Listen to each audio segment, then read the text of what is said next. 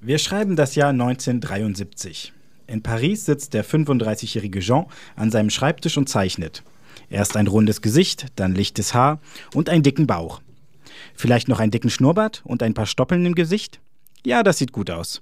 Und noch eine Kippe in den Mundwinkel. Perfekt. Jetzt sieht die Figur, die Jean gerade gezeichnet hat, seinem ungeliebten Schwager tatsächlich ziemlich ähnlich. Und sie ist in jedem Fall gut genug, um in der nächsten Ausgabe der Wochenzeitschrift zu erscheinen, für die Jean arbeitet. Der Name dieser Wochenzeitschrift, er lautet Charlie Hebdo.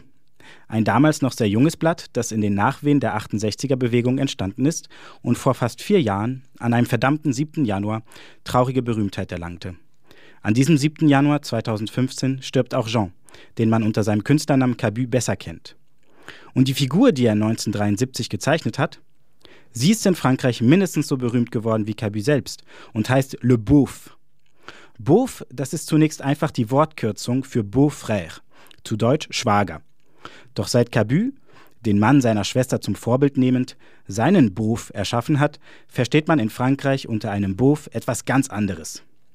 Der Beauf, das ist der Nachbar, der im Trainingsanzug vor der Haustür auf der Treppe sitzt, seine Zigarette raucht und seinen Stammtischparolen, seinem Ausländerhass, seiner Homophobie und seiner Kleingeistigkeit freien Lauf lässt, ohne darüber nachzudenken, was der angeblich gesunde Menschenverstand, den er da von sich gibt, eigentlich bedeutet.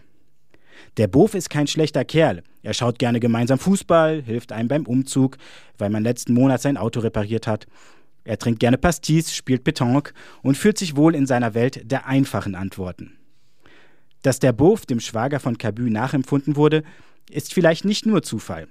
Denn wir alle kennen doch diesen unausstehlichen Onkel von den Familienfeiern, der sich selbst besonders lustig findet, aber allen anderen einfach nur tierisch auf die Nerven geht, wenn er über die ganzen Ausländer schimpft, wenn er sagt, dass mit dem Feminismus Männer heute ja gar keine Männer mehr sein dürfen, oder wenn er stolz verkündet, dass er diesmal die Rechten gewählt hat, weil das das Einzige sei, was die da oben verstehen. Cabu selbst erinnerte sich, dass eigentlich jedes Familienessen mit seinem Schwager in einem riesigen Krach endete. In den 1990er Jahren hat Cabu seinem Bof einen Neuanstrich verpasst. Der Spießer, so würden wir auf Deutsch wahrscheinlich sagen, war nun das Jeep-fahrende, pseudo-umweltbewusste Markenopfer, das Pferdeschwanz trägt, irgendwas mit Medien macht, betont links wählt, Spießer verachtet und dabei nicht merkt, dass er schon längst selbst zum Spießbürger geworden ist. Kommt Ihnen das bekannt vor? Im Oktober 2014 wurde ein Sammelband mit den besten Karikaturen des Beauf von Cabu herausgebracht.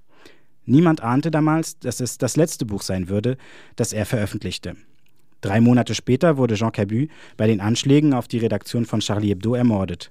Mit dem Beauf ist er in die französische Sprache eingegangen, hat ein Symbol für die menschliche Dummheit geschaffen, gegen die er stets ankämpfte, und sich auch damit unsterblich gemacht.